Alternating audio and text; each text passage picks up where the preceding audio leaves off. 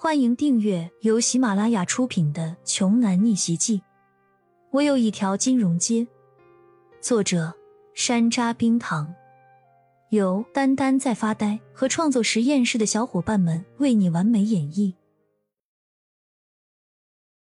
第一百五十二章，许文强气的是浑身发抖，让他想不明白的是，怎么又是那个冯昌旭呢？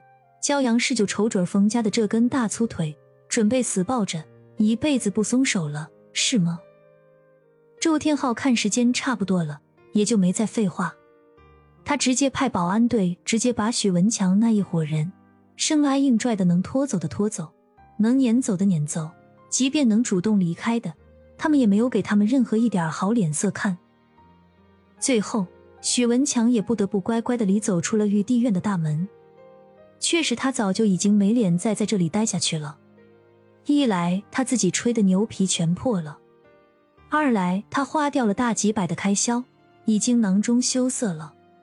三来他最想得到的清纯校花儿李欣也没有弄到手，简直就是一副人财两空、颜面扫地、输的连个裤衩都不剩的即视感。许文强走的时候，此前攀附奉承、拥护他的那一帮同学。没有一个人愿意再接近他半步的，都离着他远远的，内心里都充满了对许文强的失望、指责和怨骂。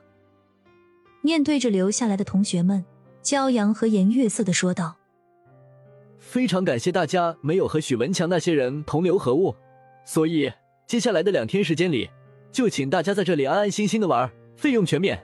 明天下午我安排车送大家一起返回学校。”众人无一不欢呼雀跃。鼓掌庆贺起来。果然，坚持自己的良知始终是最正确的选择。这个世界上良心无价，好人还是有好报的。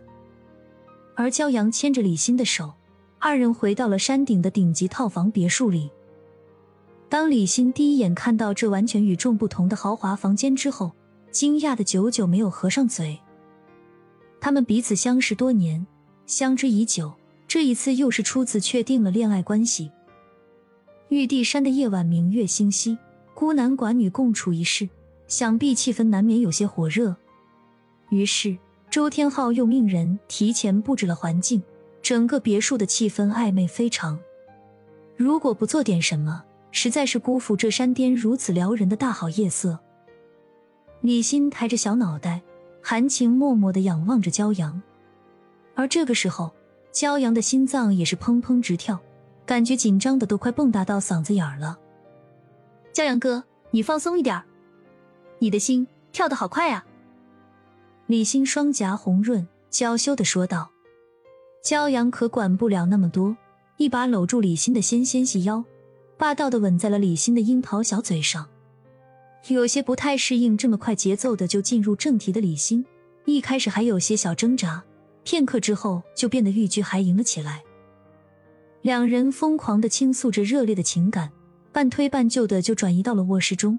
紧接着，两人顺势就倒在了床上，整个屋子内的温度猛地直线上升。就在两人衣衫不整，想要更进一步深入了解彼此的时候，骄阳的手机突然响了起来。两人吓得连忙弹开，李欣更是来不及整理衣物，一下子就钻进了洁白的被子里。只露出来两个可爱的大眼睛，长长的睫毛忽闪忽闪的，羞羞的催促着骄阳道：“骄阳哥，你你快接电话吧。”说完，就赶紧用被角完完全全遮住了自己通红的小脸蛋儿。骄阳看着一个劲儿响不停的手机，他是真心恨不得直接把它给砸碎算了。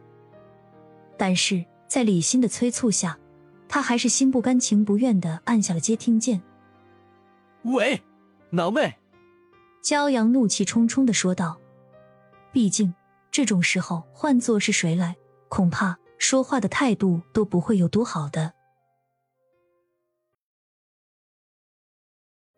本集播讲完毕，想听更多精彩内容，欢迎关注“丹丹在发呆”。